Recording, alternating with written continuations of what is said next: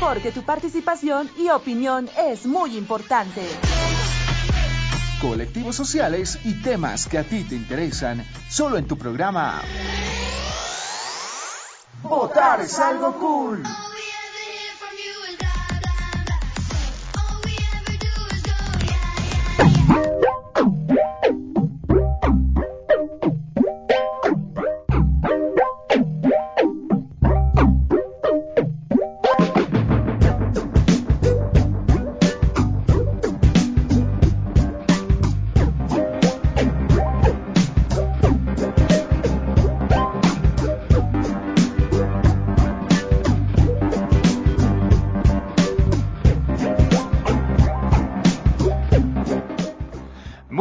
Estimados amigos. Estamos iniciando tu programa Votar es algo cool. Quien te habla, Juan Pablo Calle, y pues ansioso por presentarle todo el contenido que tenemos preparado para todos ustedes. Pero antes de todo aquello, quiero darle la bienvenida a mi compañera Brenda. ¿Cómo estás? Muy buenos días. Juanpa, ¿cómo estás? Buenos días. Saludar a toda la gente que también nos está siguiendo y nos ha estado escribiendo mediante redes sociales.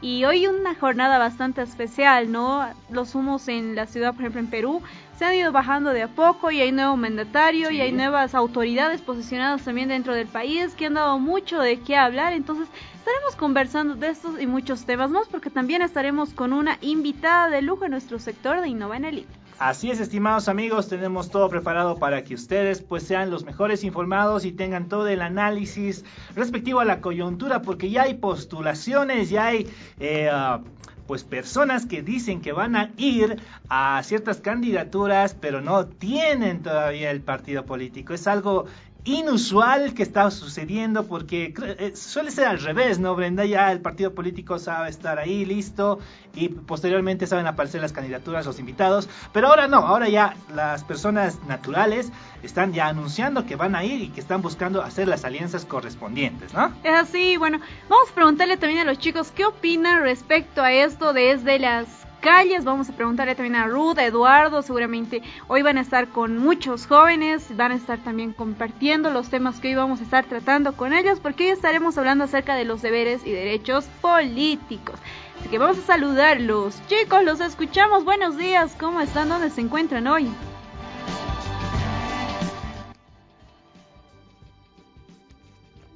Buenos días, Eduardo, y a todo el equipo de votar es algo cool. Quiero decirles que el día de hoy me vine hasta la ceja del Alto. Estoy en la calle 2, en la de la calle 2 y 1. Y déjenme decirles que está bastante concurrido aquí en el Alto. Estamos tratando de irnos a un lugar donde no haya mucha bulla. Estaré hoy precisamente con invitados de la Universidad Pública de El Alto. Así que más adelante estaremos escuchando qué opinan ellos acerca de los temas que estaremos abordando ya no se, no se lo pueden perder. Estaremos con mucho el día de hoy invitados a que le den like a la página en redes sociales, estamos con muchos retos y también en todas nuestras demás uh, redes sociales, TikTok, Instagram y demás. Vayan y denle like para ser parte de la familia. Los invitamos. Gracias, Ud. Y ahí teníamos el contacto desde la ceja del alto. Así que si te encuentras por ahí, pues acércate a Zud para poder participar de tu programa Votar es algo cool. Pero también saludamos a Eduardo. Eduardo, ¿dónde te encuentras hoy? ¿Qué sorpresas nos tienes? ¿Qué opinas del contexto político hablando de las elecciones subnacionales? ¿Cómo estás, Brenda? Buenos días. Hola, Ruth, compañeros, ¿cómo están? Muy buenos días. Sí, efectivamente, estamos ya en la Plaza Villarroel, como ustedes pueden apreciar, para escuchar la voz de los jóvenes. Nacional está un poco fregado. Se acercan las elecciones subnacionales con bastantes candidatos, Brenda, pero tampoco hay que dejar de lado la violencia que se está llevando en algunos lugares del país, ¿no? Como ser Santa Cruz, Montero, que están peleándose por las alcaldías. Acá hay personas que están pidiendo la renuncia de los trabajadores que han estado sirviendo en estos últimos 11 meses, intolerancia, mensajes negativos. Nosotros como jóvenes te invitamos a que podamos entablar la, la, paz, la conversación, que podamos hacer los diálogos de paz que son muy para poder avanzar. Y qué mejor manera de empezar este programa con este tipo de mensajes destinados para toda nuestra audiencia, tolerancia, respeto, poder para poder vivir y convivir con todas las personas que pese a que tengan una opinión distinta, pues son parte de nuestra sociedad y es lo que enriquece a nuestro estado, como su nombre lo dice, plurinacional. Y tocando los temas que ya mencionábamos hoy, Juanpa, eh, hay bastantes conflictos sociales, como lo mencionaba Eduardo, pero también ya hay nombres para lo que se vienen en las elecciones subnacionales. Así es, pero antes vamos a actualizar el dato porque ha sido nombrada Teresa Paz como alcaldesa ya de Montero, esto en una coordinación con, la, con eh, los concejales y todo aquello. Eh, esperemos que se calmen los humos, ¿no? Porque realmente en Santa Cruz se está volviendo a ver este tema del racismo, eh, este tema de la intolerancia, como mencionaba nuestro compañero, y pues eh, todo en torno a la política, ¿no? A la política y esto a, obtener, pues, eh, los los cargos que, se están queriendo pues apropiar tanto dentro de lo que es el gobierno actual y también lo que se está viendo con las subnacionales, ¿no? Hay nombres, hay nombres, claro que sí. Iván Arias es uno de ellos, igualmente como Guillermo Mendoza, que ambos han anunciado que iban a ir para la alcaldía de La Paz, pero, como te lo había mencionado, están en busca de las alianzas y de poder conformar una cicla para poder inscribirse en el Tribunal Supremo Electoral, ¿no? Y es así como lo mencionas, el día de ayer justamente se hacía oficial esto.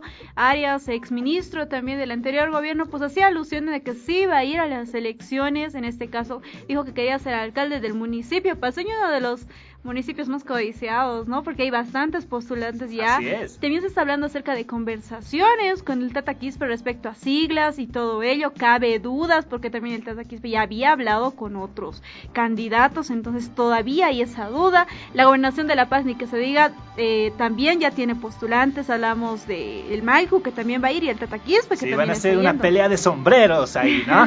y vamos a ver quién gana, vamos a ver quién gana, porque eso todavía no acaba. Estamos recién en el inicio de todo esto, toca ver quiénes más se van a postular, porque el tercer sistema también ya se ha manifestado respecto a esto.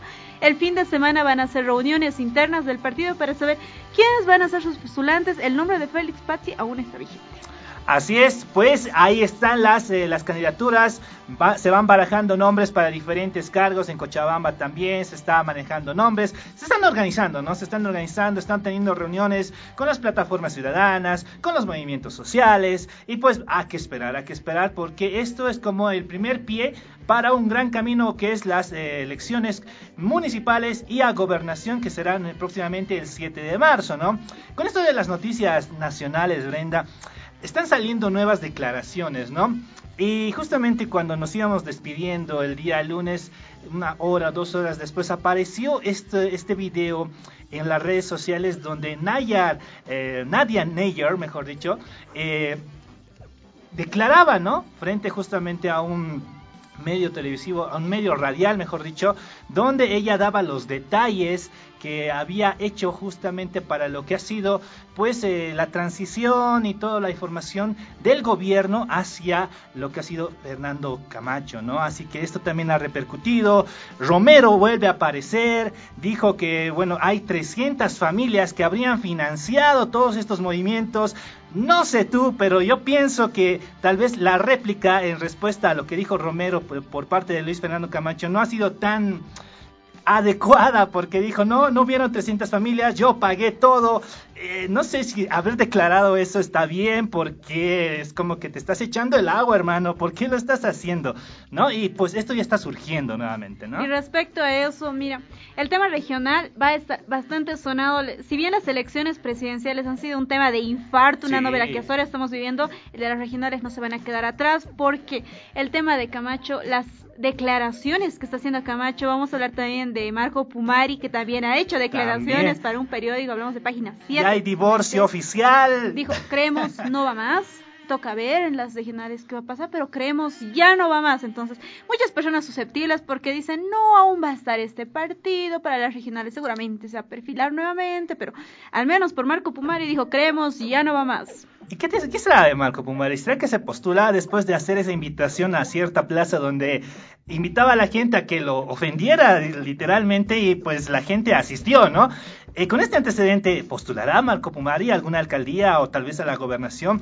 Eh, ¿Qué pasará? No se sabe, ¿no? Por ahí le da un statu quo, una pausita a todo este movimiento político que tiene para pues mejorar la imagen que, que ya tiene tanto en Potosí, ¿no? Eso sí, y bueno, al menos ahora no se está oficializando todavía nombres que vayan a la candidatura por Potosí, pero si bien antes de las elecciones Marco Pumari decía que hay que mm, promocionar esto de las autoridades en Potosí, que salgan nuevos líderes y demás, aún no se está saliendo. De hecho, dentro de uno de los partidos políticos fuertes relativamente en Potosí, les hablo del movimiento socialismo, todavía hay pugnas internas por saber quiénes van a ser sus representantes. Estas pugnas internas van a ser resueltas el fin de semana, van a reunirse con plataformas sociales, con organizaciones sociales, con el Pacto de la Unidad, van a reunirse para definir sus candidatos a nivel nacional. Entre Potosí aún hay pugnas internas, en la ciudad del Alto también hay varios nombres que ya se están manejando, en la ciudad de Santa Cruz lo propio, pero los nombres que más se están resaltando y también lo han dicho los dirigentes del movimiento socialismo de este departamento es el nombre de Adriana Salvatierra para una posible alcaldía y de un Mario Cronemol para una posible gobernación, pero esto todavía no se ha oficializado, de hecho se lo va a hacer la semana que viene porque el fin de semana va a ser realmente arduo para el movimiento socialismo que está viendo qué candidatos va a proponer al país tomando en cuenta que ha ganado las elecciones generales. Ahora, lo que tienen que tomar en cuenta muchos de los políticos y más aquellos que van a candidatear a, bueno, a diferentes cargos es la estrategia económica de las regiones, ¿no? La Paz, estrategia económica, Santa Cruz, estrategia económica, y creo que la novedad durante todo este proceso es Potosí, ¿no? Porque se vienen ya los contratos con el litio, eh, bueno, Evo Morales dijo, ¿no? Creo que no le correspondía decirlo, pero ya lo dijo, lo anticipó, que iba a retomar los, eh, las, charlas y las conversaciones con esta empresa alemana. Hay que ver, ¿no? Y la gobernación en Potosí es una de las más codiciadas respecto a esto, porque recordemos que todavía eh, hay el tema de las autonomías, ¿no? Así que se va a beneficiar de esta, de esta situación cómo, cómo se estará barajando eh, para, todos los, para todo el público que es votante realmente. Hay que pensarlo y meditarlo bien respecto a quiénes van a ser nuestros líderes, ¿no? Y hablando justamente del departamento de Potosí, si bien lo que mencionas es algo muy importante, ya se está haciendo planificación entre la, entre la población potosina para reactivar lo que es el turismo. Dijeron, vamos a aportar, vamos a apostar por el turismo, porque muchas veces hemos visto de que las, no se han visto obras de gran magnitud, al menos en este sector durante años anteriores. Entonces, vamos a reactivar y vamos a activar lo que es el turismo, tomando en cuenta que tiene lugares hermosos, Potosí, empezando por los trayectos en las minas, una ciudad realmente de mucha historia, con también gran variedad. Hablamos de que al sur se encuentra un clima realmente cálido, pero ¿qué pasa? Ya más cerquita a Oruro, pues tenemos todavía un clima frío, frígido y demás, las minas, toda la historia que tiene. Entonces todavía tenemos ahí bastante que explotar y me alegra mucho que al menos por este lado sí se está pretendiendo innovar en lo que es el turismo y las próximas autoridades deberían realizar sus propuestas y planes de gobierno en miras de esto, porque la idea ya está dada, ya está pensada, ya está incluso puesta en marcha. Y qué deberían ser las autoridades si quieren ser electos o los candidatos si quieren ser electos, pues dar mayor aporte a esto, para que eso no se quede tampoco en la nada, porque si no tienen eh, el apoyo de sus autoridades, muchas veces esto no se llega a cumplir del todo y cumplir todas las expectativas que se plantean. Así es, estimada Brenda. Y pues hay un fenómeno que está ocurriendo a nivel internacional y más que todo que está involucrando a Latinoamérica porque, hay que decirlo, durante este periodo, tanto 2018, 2019, 2020 y al parecer 2021 y 2022 son, son años de, un proceso, ¿no? De un proceso en el cual eh, está, se están cambiando cosas y se está manejando mucho este tema de la pluralidad. Eh, hablábamos justamente con lo con el tema de Perú, que se había designado al nuevo presidente, y este, este nuevo mandatario ha mencionado que iba a trabajar más en la pacificación del país y más que todo en la pluralidad. ¿Por qué tanto ya se está manejando este término, no? Son temas sociales que de a poco están cobrando bastante fuerza. Con este tema de la pandemia, por ejemplo, nos hemos dado cuenta cuán diversos somos, eh, culturalmente hablando, económicamente hablando. Latinoamérica tiene esa característica tiene bastante pluralidad, las culturas que las albergan es impresionante en Perú, Ecuador, Bolivia, Chile y demás países. Entonces va a ser un fenómeno que a mi percepción y a mi lectura va a ir en crecimiento. Estoy empezando por el discurso. Antes no se escuchaba este tipo de discursos, ahora sí, se hace un reconocimiento social este tipo de cosas. Francisco Sagasti, el nuevo mandatario del Perú, pues entra con luces de esperanza para muchas personas después de los conflictos dados con el anterior mandatario que a pocos días de haber sido posicionado, pues, ha renunciado debido a los conflictos.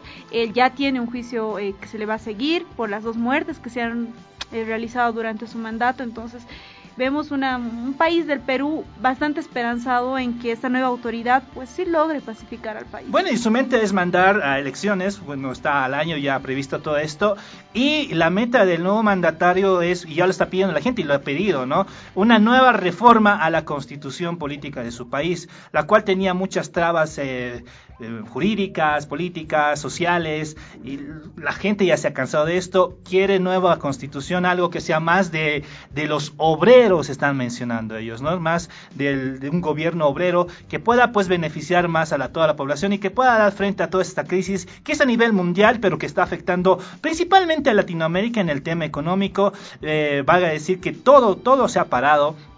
Es un, eh, es un continente que genera mucha materia prima y pues eh, hay, hay, hay motivos para creer que va a pasar algo, ¿no? Así que hay todavía pues un tiempo estimado, estimados amigos. Y pues nada, ¿no? Este es un poco de los temas de coyuntura que teníamos para ustedes. Tenemos todo preparado y pues nada, los invitamos a que puedan seguir escuchándonos y nos vamos a ir con nuestro primer sector, Brenda. Es así, Juanpa, como lo mencionabas, y de esta forma también nos vamos a nuestra primera pausita, pero nos vamos con nuestra cápsula de la fecha. Esto es Merodeando Datos en tu programa. Votar es algo cool.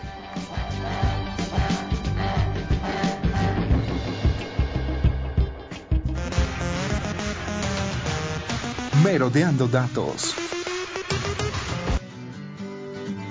Hola queridos amigos, el día de hoy hablaremos sobre la participación de los jóvenes en la democracia. Pero antes, ¿sabían que la ausencia de una participación integral de la juventud es parte de la crisis que debilita la democracia? Así es, porque al lograr la participación de los jóvenes podemos conocer de primera mano las condiciones socioeconómicas y culturales de nuestras comunidades. Entonces, de esa manera se fortalece la democracia. Pero, ¿cómo se lograría la participación de los jóvenes? Según el portal Excelsior, los jóvenes somos los principales usuarios de las nuevas tecnologías aplicadas en la optimización de las redes sociales. Seguidamente, tenemos a nuestro alcance la posibilidad de conocer de primera mano la información que día a día se genera en la palestra pública y que es de gran utilidad para el fortalecimiento de la democracia. Entonces, el proceso de retroalimentación entre gobernantes y población se facilita gracias al Internet. Los controles de la sociedad sobre los mandatarios contienen ahora mayor supervisión. Cierto, pero esto no es suficiente. Se debe buscar una intervención y participación directa con mayor profundidad y alcance. Ah, en tal caso, se debe acercar la democracia a los ciudadanos y sobre todo a nosotros los jóvenes, para que podamos fortalecerla diariamente. Claro que sí, porque la participación democrática no debe remitirse únicamente a la emisión del voto, sino a toda acción directa en la toma de decisiones. Es por ello que nosotros los jóvenes debemos renovar e inyectar fuerza, dinamismo y sensibilidad a las instituciones políticas de nuestro país.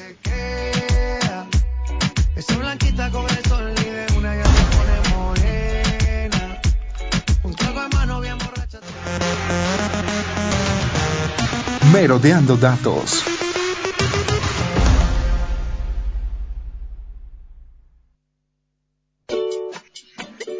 Ya volvemos con Votar es algo cool.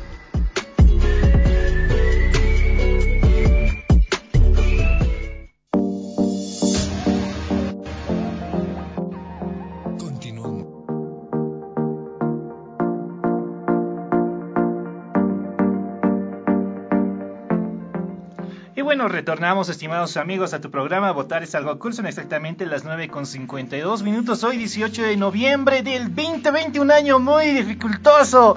No sabemos por dónde, cómo vamos a terminar este año. No sé si vamos a decirlo, aléjate, pateado por el trasero. Fuera de aquí, no quiero volverte a ver, ¿no? Pero bueno, eh es lo que ha dejado este año, ¿no? Este, emocionado porque la este 2020. Es que ha sido un año bien particular, Brenda, un año bien particular. Hemos tenido pandemia, en nuestro caso hemos tenido elecciones, bastantes movimientos, no sabemos qué va a ser de nuestra vida de aquí en adelante, realmente es una incertidumbre, pero hay que seguir adelante con todo el ánimo y con, toda, con todo el pie derecho para afrontar toda esta realidad, ¿no? Y lo, lo noto creándose toda una teoría conspiranoica. Sí, vamos a hacer algo. Y los extraterrestres se están preparando porque entran en Ha aparecido Anónimos. Brenda ha aparecido Anónimos. Eso no te dice nada. O sea, por favor. Y aquí empieza nuestro sector de creando teorías. No, No, estamos con una invitada de lujo para poder conversar del tema del día que ya lo veníamos anunciando también en redes sociales. Estaremos conversando acerca de los derechos y deberes políticos porque si bien sabemos de que tenemos muchos derechos como ciudadanía, pues también tenemos deberes, señores, que debemos cumplir y que muchas veces desconocemos esto. Y todo esto lo encontraremos en nuestro sector de Innova Analytics.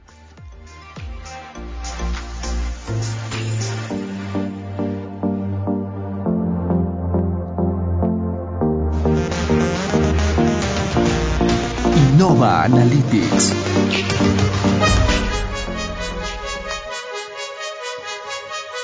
Ok, ok, ok, ok. Muy bien, estimados amigos, bienvenidos a tu sector Innova Analytics. Hoy tenemos como invitada especial a la doctora Marcia Daniela Aguilar Poma. Ella es abogada, asesora jurídica integral y nos va a estar hablando lo que tú nos mencionabas sobre los derechos y deberes políticos. Muy buenos días, Daniela, ¿cómo estás? ¿Cómo está Juan Pablo? ¿Cómo está Brenda? Muchas gracias por la invitación. El día de hoy vamos a tocar un tema trascendentalmente Claro importante sí. que, nos va a ayudar mucho a poder también eh, actuar en este tiempo tan coyuntural. Muchas gracias por la invitación.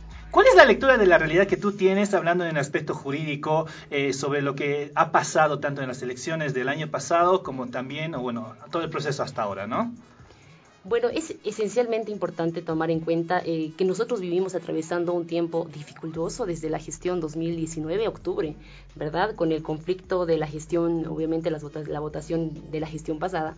Y evidentemente eh, nuestros ánimos estaban demasiado caldeados para poder iniciar o para tal vez eh, poder nuevamente reestructurar este sistema de, lo que es la votación y más con la pandemia mundial que, que afectó económicamente, socialmente, incluso políticamente a no solamente nuestro país, sino a nivel macro, a nivel mundial.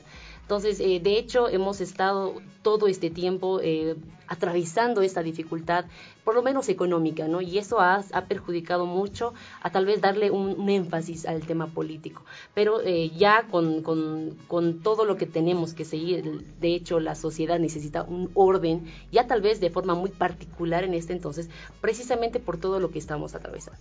Y eso ha sido y, y está marcando eh, mucha diferencia a comparación de gestiones anteriores, en la cual no existía eh, tanto déficit, no existía tanto daño económico, político y social en nuestra sociedad. Por eso tiene un marco muy particular estas elecciones pasadas y el tiempo que vamos a que, que se viene, ¿no? Con las elecciones municipales. la sociedad polarizada, ¿no? Que se ha visto, gente que apoyaba un determinado partido, gente que no lo apoyaba. De hecho, después de darse las elecciones, habían sí conflictos regionales también, porque veíamos conflictos en Santa Cruz, veíamos conflictos en Sucre, en La Paz se ha visibilizado también de poco esto, pero evidenciamos que estos conflictos no han acabado con las elecciones. De hecho, como también nos mencionaba nuestro compañero Eduardo desde las calles, se evidenciaban conflictos todavía en Montero hasta ayer. Entonces, ¿Qué explicación le podemos dar a esto? ¿Por qué sigue habiendo ese tipo de conflictos cuando primero se creía que solo era eso por la falta de un primer mandatario, pero después de ser posicionado se evidencia que los conflictos seguían? Exacto, pasa que como, como muchos autores señalaban, muchos analistas políticos, Bolivia es un país muy difícil de gobernar, precisamente porque no existe, eh, por lo menos no existe eh, una conformidad en la sociedad. Necesitamos todos los días, tenemos exigencias, tenemos necesidades que, que atiñen una atención pormenorizada. De hecho, imaginábamos de que la victoria masista podría haber tal vez calmado un poco las aguas de tanta, de tanta tribulación política y económica, pero las, las necesidades sociales van más allá que un partido político. Y ese es un tema muy importante que, que, es necesario tocar y está muy relacionado, que conforme voy a ir explicando respecto a los derechos y deberes políticos, muy relacionado con estas necesidades. Si no entendemos la raíz de esto, difícilmente vamos a poder lidiar con ello, ¿no? Y una elección de un candidato en particular definitivamente no va a solucionar los conflictos de raíz.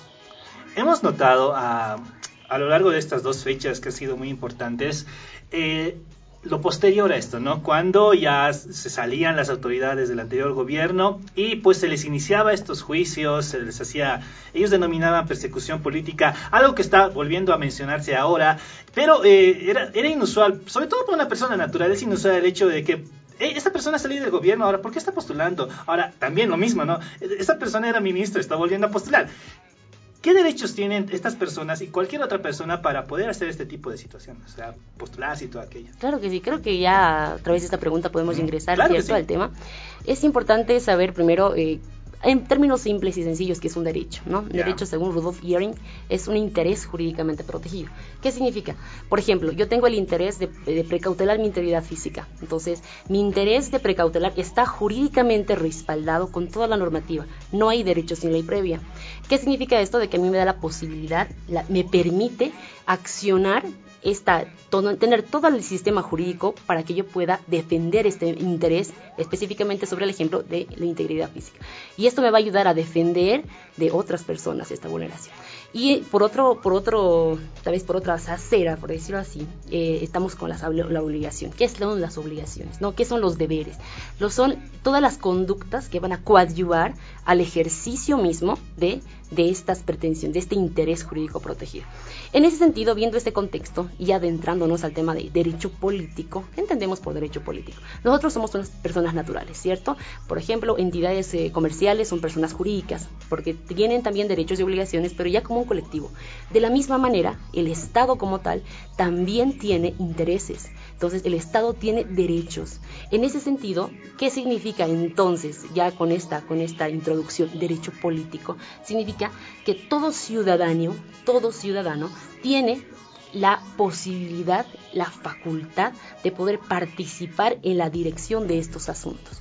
Y evidentemente, ya fuera de forma personal, como lo están haciendo, y en, el primer sector del programa hablábamos de candidatos que todavía no tienen partidos políticos, ¿verdad? Pero que están ejerciendo su derecho político de poder involucrarse en las decisiones mismas de los intereses del Estado. En ese sentido, puede ser de forma personal, puede ser de forma colectiva, o otra vez también de, de forma, eh, en este caso, y, eh, a través de representantes, ¿no?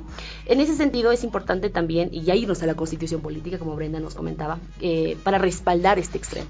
La constitución política del Estado en el artículo 26, de forma clara y muy contundente nos dice que los derechos políticos consisten en qué? En participar libremente en tres ámbitos. En la formación del poder político, en el ejercicio del poder político y en el control del poder político. ¿Qué significa? Que los derechos políticos no solamente se limitan a participar y a votar, sino también como colectivo a poder controlar este, este poder, el desarrollo de este poder político, de forma directa, representada, individual o colectiva, como de forma equitativa, igualdad de género entre mujeres y hombres. Ahora, ¿qué significa participar? Participar, de hecho, entendemos en tres ámbitos. ¿no? Primero, el tema de una organización de personas respaldado en el artículo 21, parágrafo 4, de, de, esta libertad que nosotros tenemos de poder hacer un colectivo, porque tenemos un fin común, tenemos una misma naturaleza. Por ejemplo, sin ir muy lejos, el colegio de abogados, el colegio de odontólogos, son personas que tienen la misma naturaleza, tienen un mismo fin y ellos te organizan las personas del mercado, por ejemplo, el mercado de lanza, tienen una misma característica de ser vendedoras, tienen un fin común, ejemplo, la seguridad, ellas también se organizan para qué? Para precisamente formar, esta, formar parte de estos derechos políticos. Por un lado, el, otro ámbito de este derecho político es el sufragio y el voto, que es trascendentalmente importante. ¿Por qué es importante el voto? Porque el voto primero es la manifestación de la democracia.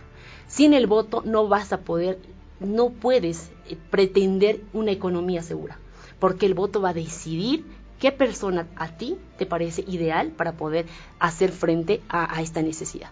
Entonces el voto que ejercimos y que vamos a ejercer en el futuro cobra trascendental importancia. Y a veces algunas personas, eh, yo escuché en, el ejercicio de mi profesión, que señalan voto porque me dan mi credencial, mi carnet de sufragio, porque si no tengo eso, pues no voy a poder hacer el depósito bancario. Pero ya cuando entramos a fondo de la importancia del voto, nos damos cuenta que tú estás desde la comodidad de donde estés ejerciendo tu profesión, tu trabajo, tienes la facultad de poder hacer frente a las necesidades más apremiantes de nuestra sociedad. Y como tercer ámbito, y no menos importante, es la fiscalización, que significa el control mismo de esta función política. Eh, y es importante esto porque eso nos va a ayudar a nosotros a poder realmente verificar si los candidatos están siguiendo la ley, si están realmente cumpliendo y satisfaciendo las necesidades de la sociedad y si tiene en este caso, eh, obviamente, sentido el voto que tú emitiste. Y obviamente la constitución política del Estado abarca dos temas que también no son menos importantes, pero son obviamente ya mucho más especializados. ¿no? El tema de los pueblos indígenas originario campesino, eh, que por existir en nuestro país, evidentemente ellos tienen el derecho de tener unas propias elecciones. Es decir, en la comunidad ellos pueden determinar de qué manera pueden elegir en este caso a, los maikus, a los hilacatas, entonces esto también se respeta, esto no es menos importante, pero de hecho tiene una naturaleza eh, allá diferente, ¿no? propia de su cosmovisión. Y los extranjeros, también que menciona la Constitución Política del Estado, los extranjeros en el, los bolivianos en el extranjero tienen el derecho de votar exclusivamente entre presidente y vicepresidente. Ellos no tienen la facultad de, votar por, los, por el tema de autoridades municipales. Justamente tocando el tema de participación, tenemos contacto desde las calles. Eduardo, en esta ocasión, ¿con quién te encuentras? ¿Tiene alguna consulta para nuestra invitada? Claro que sí, no te olvides que estamos desde la Plaza Villarruel. Damos la bienvenida también a la invitada. ¿Cómo estás? ¿Cuál es tu nombre? Mi nombre es Cintia Cesuto Chuquimia. Hola Cintia, ¿cómo estás? La pregunta del día es, ¿tú conoces algunos derechos o deberes políticos que tengamos nosotros los jóvenes? Tenemos muchos derechos y también deberes. Ah, el derecho a votar, el derecho a la educación, el deber también es participar, uno de los más importantes yo creo, tendríamos, si queremos tanto eh, votar y esas las cosas que tenemos que hacer, o sea, nuestro deber también es participar, no tener miedo, ¿no? Decir lo que sentimos y lo que queremos. Perfecto. Muchas gracias. Tenías que decirnos algo también. Sí, también les invito aquí a la Plaza Villazuela. Estamos a, aquí con, con pequeños emprendedores. Eh, vénganos a visitar. Hay productos para vender del productor al consumidor. Perfecto, ahí escuchaban, compañeros, volvemos a estudio con más participación de los jóvenes más adelante. Muchas gracias, Eduardo. También estamos con Ruth participando desde las calles. Adelante, Ruth.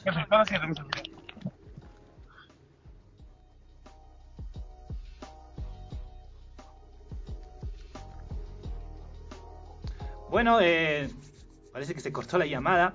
Así que eh, continuamos, ¿no? Continuamos en materia. Eh, lo que mencionaba justamente, ¿no? Eh, eh, y, hablábamos con, Brenda antes de, de, hacer el programa. ¿Por qué es obligatorio votar? ¿Por qué es obligatorio y en otros países no lo es? ¿Cuál es esta, esta situación que nos obliga a nosotros a ir a las urnas y pues ejercer este, este derecho democrático, ¿no? Sabes, Juan Pablo, el tema de, tener una obligación, a veces, el, como, como decía en, el primer, en la primera parte de la intervención mía, respecto a, te exigen el carnet de sufragio en las entidades financieras o en alguna otra entidad que, que, que, es como una, una, persona se siente forzada en el tema de la, de la, emisión de voto. Pero esto cobra una importancia más trascendental que eso. ¿Y eso por qué? ¿Por qué? Porque es imperativo participar en forma directa respecto a la, al orden social, respecto a quién detente el poder y quién va a, en este caso, de intentar la autoridad misma de dirección del país. Es un deber ciudadano que debemos nosotros considerarlo muy seriamente, porque a través del voto nosotros vamos a decidir cuál primero va a ser el futuro económico de nuestro país, porque obviamente los candidatos cuando ingresan eh, ya a, poder dar las planchas y las propuestas correspondientes, pues nos muestran unas formas de solución. Eh, no sé si tú precisamente eh, escuchaste, Brenda, escuchaste las quejas de la sociedad, ¿cierto? Queremos paz, queremos armonía, queremos estabilidad, pero no podemos, no vamos a poder conseguir absolutamente nada con un solo deseo. Necesitamos, no es solo desear, necesitamos hacer algo para, para precisamente instaurar esa, este bienestar, esta armonía. ¿De qué manera? ¿De qué manera? Primero, tres ámbitos. El tema de adentrarte a las necesidades de la sociedad.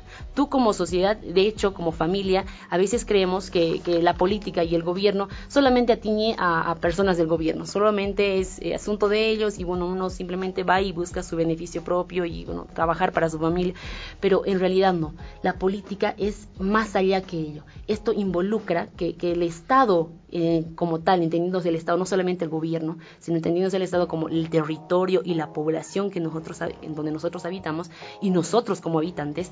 Entonces, eh, esto nos va a orientar a qué? A que tú puedas decidir cómo vas a hacer frente a ello, cómo vas a poder aportar a la sociedad para que los problemas tan importantes como por ejemplo la salud, la seguridad ciudadana, como el tema de la igualdad de género y entre otros ámbitos que son trascendentalmente importantes, cómo vas a poder tú ayudar con la participación y no, no limitarse al voto, no limitarse que ya fui a votar, tengo mi carnet y bueno, ojalá que, haya elegido a la persona correcta.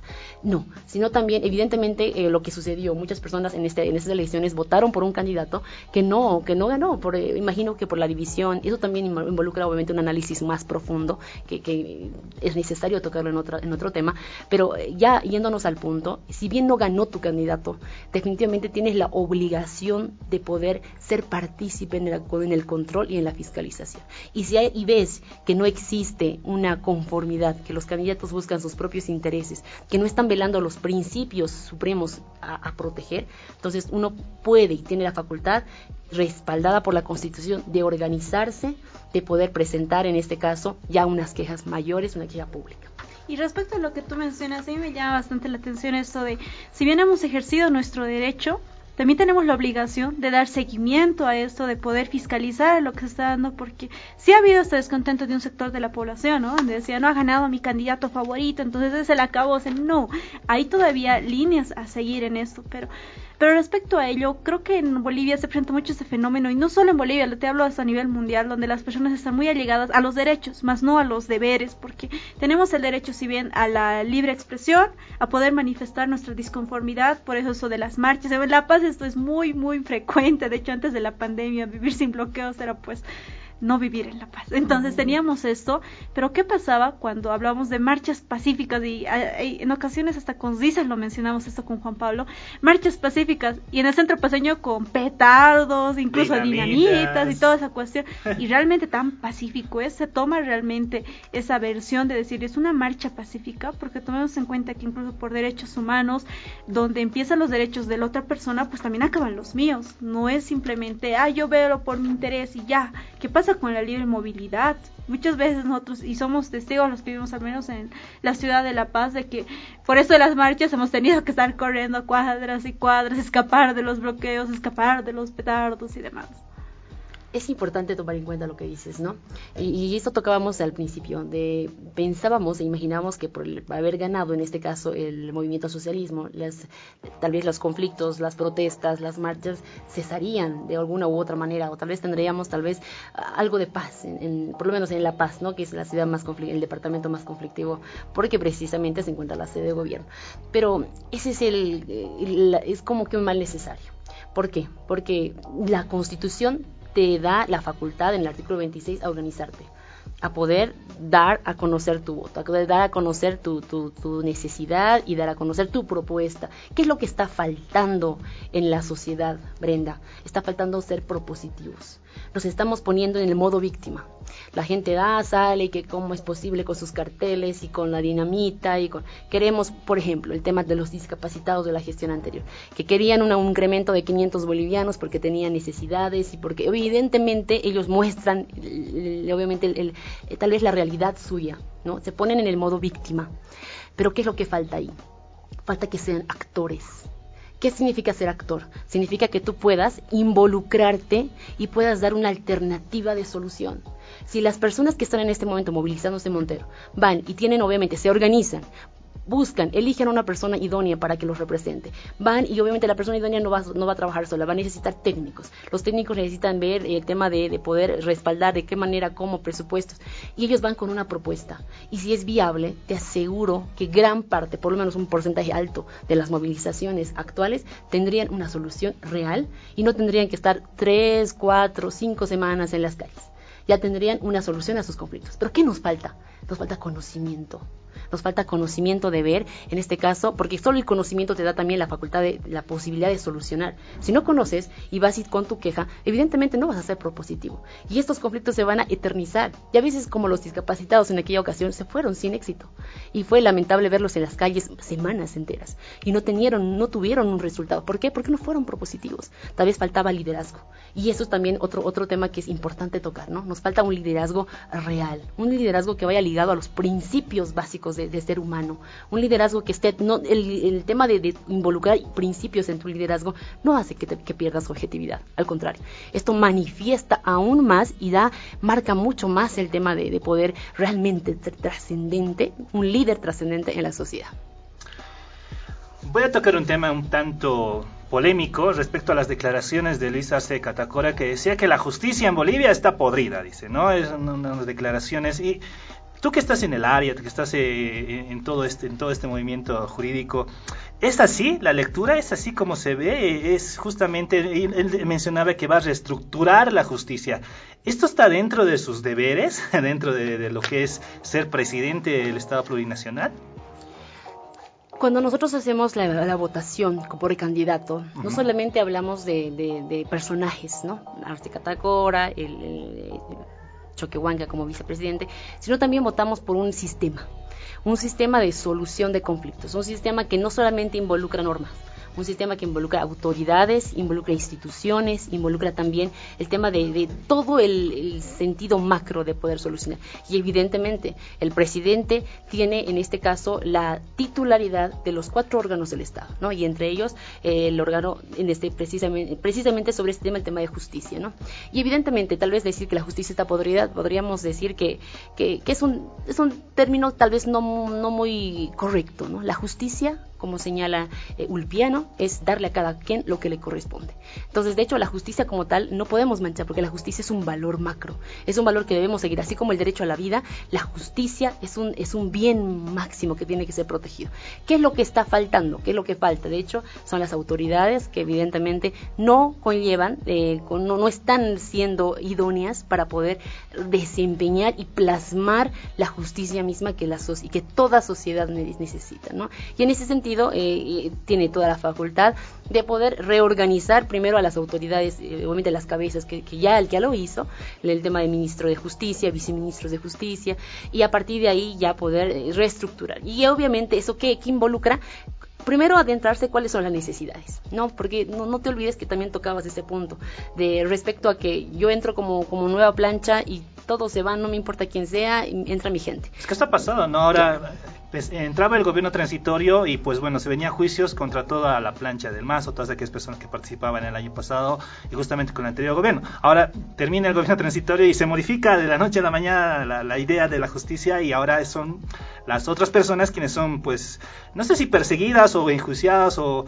o denunciadas de algunas de algún modo. De hecho ya hay algunas órdenes de aprehensión contra exministros, ¿no? Por eso decía, es, es, es así, porque si es así, eh, cada gobierno tendría la justicia en sus manos totalmente, ¿no? En realidad eh, no se trata de persecución, se trata de la comisión de delitos. Por ejemplo, no, no soy partidaria de, la persona que voy a mencionar, pero solamente ponerlo como un, ejemplo, el Arce, ¿no? Arias, ¿no?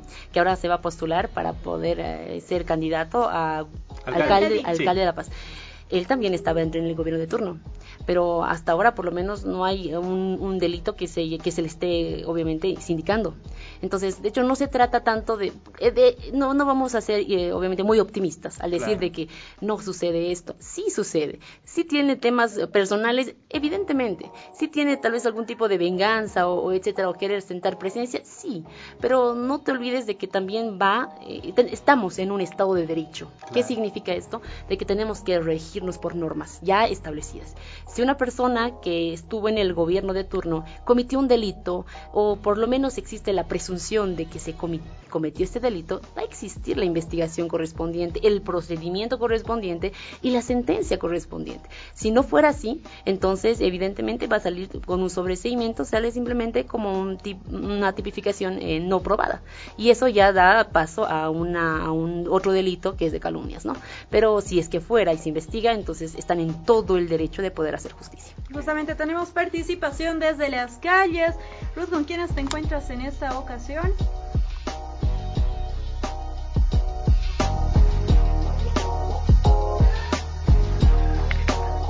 Ahora sí, la, ahora sí la tenemos en contacto. Ruth, adelante por favor con tu participación. ¿Cómo están? Me encuentro con estudiantes de la carrera de comunicación de la UPEA del Alto y bueno, pues ellos están predispuestos a participar con nosotros acerca de cuáles son sus derechos. Ellos conocen sus derechos y ¿Cómo estás? Muy buenos días. ¿Cuál es tu nombre y eh, qué opinas tú de esto? Eh, muy buenos días, mi nombre es María Elena Tintella Sánchez, pues soy de la Universidad Pública del Alto y bueno, eh, sobre el tercer año eh, que estoy cursando, ¿no? Respecto a esto de los jóvenes, de los derechos políticos, pienso yo como persona y como joven que soy, ¿no? Y también en representación de los jóvenes que tenemos muchos derechos. ¿Por qué? Porque somos ya eh, mayor de 18 años, considera eh, adultos. Eh, en ese aspecto, pues como jóvenes, nosotros eh, también tenemos derechos como los niños, derecho a la integridad, derecho a que no nos discriminen, derecho a que no nos priven del voto, derecho a que no nos priven eh, de callarnos, podemos hablar, como jóvenes no podemos ser coartados no podemos ser excluidos y fuera del contexto también, ¿no? Que muchas personas piensan que como jóvenes quizás no tenemos experiencia y no, no sabemos lo que estamos hablando, pero como jóvenes pues a expresarnos y es también un deber, ¿no? Como jóvenes eh, que somos. En ese sentido también pues eh, la sociedad junto con sus valores propios tiene medios desarrollados, se diría como que nos permitan a un acceso a la autonomía, a un acceso a que podemos elegir a nuestras autoridades, podemos eh, votar, tenemos el derecho a votar en sí, ¿no? Como jóvenes y y en ese sentido también uno de nuestros derechos es que nos integren como que somos y la igualdad. No podemos ser discriminados, como ya lo decía anteriormente, las condiciones en el bienestar, en el sano y desarrollo integral, las obligaciones también que tenemos este, es respetar a, a nuestras personas ya que son mmm, mayor a nosotros, derecho a que las personas también nos respeten como nosotros les vamos a y otro sería eh, apoyar a las tareas que, que, se ejerce tanto como un deber y tanto como un derecho político. ¿Tienes alguna pregunta para nuestra invitada? Estaba escuchando. Claro, eh, mi pregunta sería la siguiente. Eh, si en caso de que nos guardan o en caso de que nos privan de expresarnos o de opinar ¿no? ante, ante una sociedad, ¿a dónde podemos acudir o qué es lo que podemos hacer como jóvenes? Gracias por tu participación. Volvemos a estudios, chicos.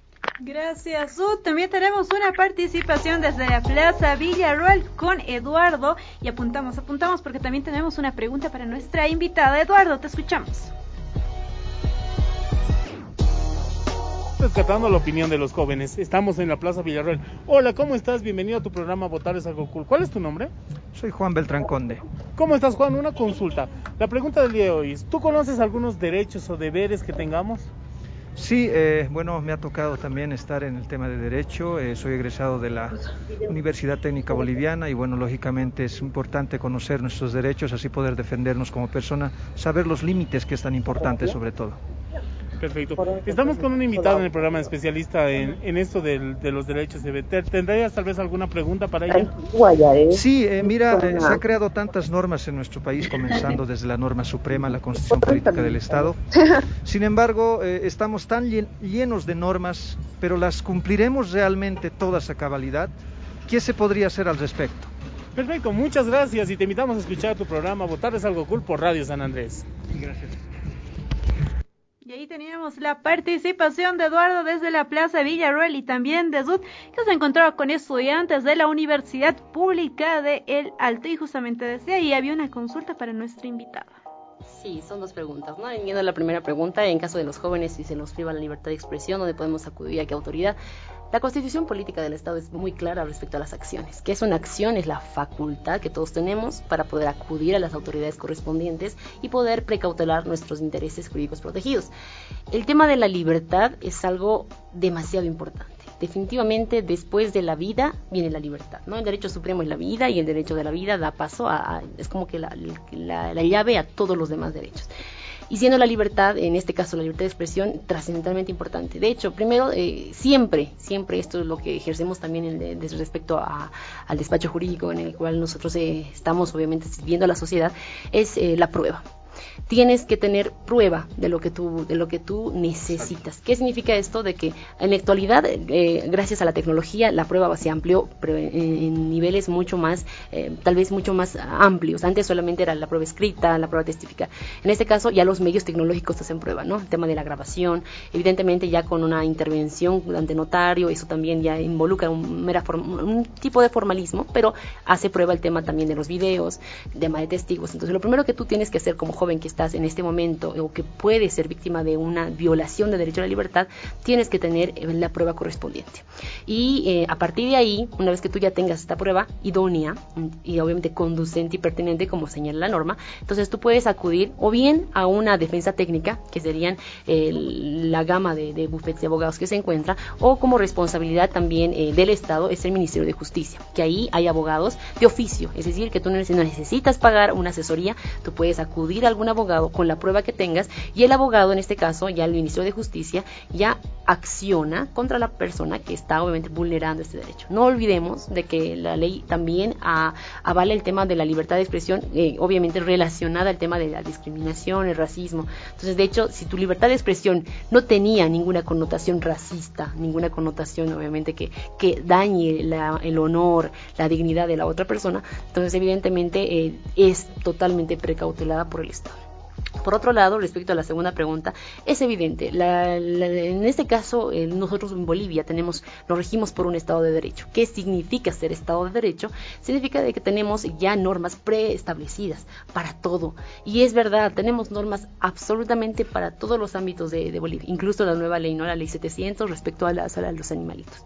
Entonces, el, problema no es la norma, definitivamente es necesario, evidentemente, como lo decía en un principio, no existen derechos sin ley previa. Entonces, para que exista un derecho reconocido, tiene que haber una ley que establezca, en este caso, eh, cuál eh, va a ser el, contexto, cuál va a ser la, envergadura de la, del derecho que tú vas a tener. De que existan normas y van a seguir existiendo normas de aquí a los años posteriores eh, es algo que no se va a evitar, porque eso nos ayuda a organizarnos. ¿Dónde radica el problema? En el conocimiento de la norma y en la forma de aplicar la norma. Y además, la autoridad que va a disponer, en este caso, la subsunción de los hechos a la norma. Entonces creo que, que se trata de poder ya entrar a un ámbito mayor. Por eso también eh, hablaban respecto a reestructurar la justicia. ¿no? Eh, por más que existan normas, si no existe una autoridad que va a realmente actuar con parcialidad, buscando la verdad material de los hechos, vamos a tener normas, van a ser vacías y vamos a tener una gama de normas inservibles. Tenemos dos participaciones más. Con Eduardo, adelante, por favor. ¿Cómo estás? Bienvenido a tu programa Votar es algo cool. ¿Cuál es tu nombre? Eh, Santiago Vizcarra. Hola Santiago, una pregunta. ¿Tú conoces cuál, qué derechos o deberes políticos tienes? Eh, yo creo que como derechos sería eh, poder votar o emitir su voto, emitir nuestro voto, ¿no? ¿Y algún deber? Un deber, como todo ciudadano, es cumplir con la Constitución, de asistir a una, a una jornada electoral. Perfecto, muchas gracias. Buen día. ¿Cómo están amigos? Seguimos acá en la Plaza, en la plaza Villarreal preguntando la, opinión de los jóvenes respecto al tema del día. ¿Cómo están? Bienvenidos a su programa Votar es algo cool. ¿Cuál es tu nombre? Eh, Iván Valdés. ¿Y el tuyo? Gustavo Valdés. ¿Cómo están? Bienvenidos a su programa. La pregunta del día de hoy es, ¿conocen ustedes los derechos o deberes políticos que tenemos como jóvenes? Mm, sí, el derecho al sufragio, eh, el derecho de bueno, ese, ese prácticamente sería un derecho político, ¿no? Que tendríamos nosotros como jóvenes. Tal vez de poder representar alguna agrupación que nosotros veamos la más pertinente en base a la situación eh, social que se encuentra en nuestro, nuestro país. Perfecto. ¿Y tú? Eh, yo sobre un derecho lo siento, no, yo no, yo. No, perfecto. Muchísimas gracias. Acá desde la Plaza, desde la plaza Villarroel vamos a seguir preguntando a los jóvenes compañeros. Volvemos a estudio. Muy bien. Yo tengo una consulta y creo que es muy importante porque eh, los jóvenes han usado este medio para poder manifestarse y participar tanto en los aspectos sociales como también en los políticos.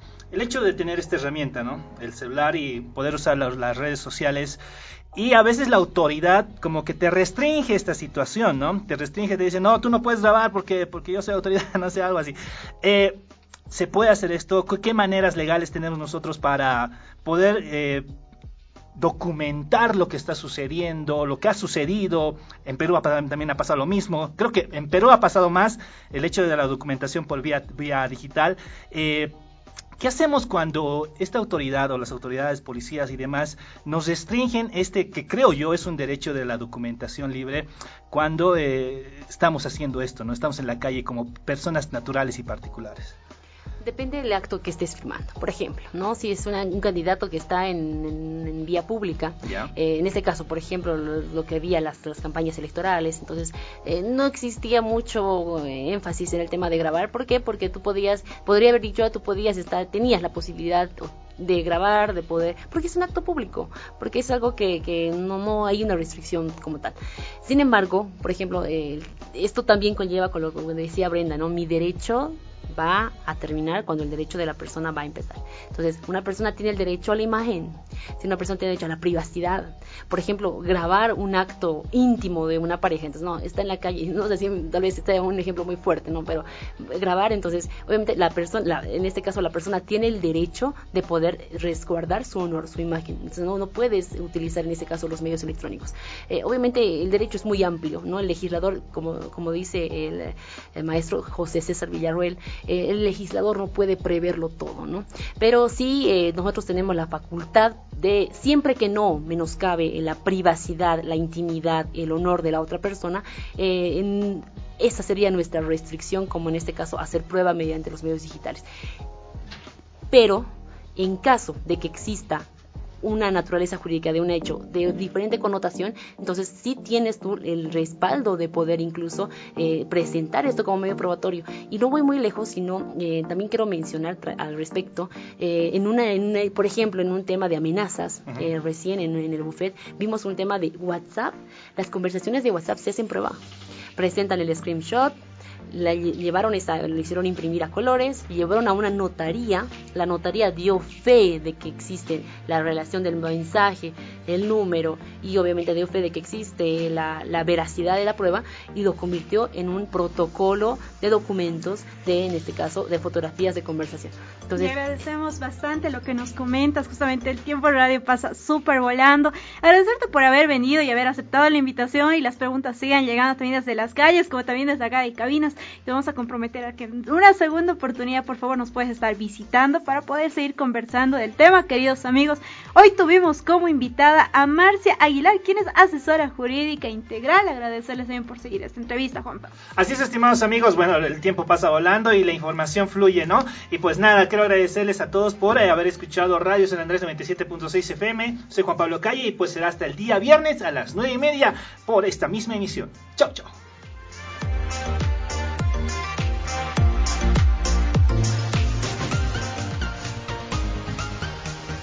Hasta aquí llegamos con tu programa. Votar es algo cool. Agradecemos tu sintonía. Hasta la próxima.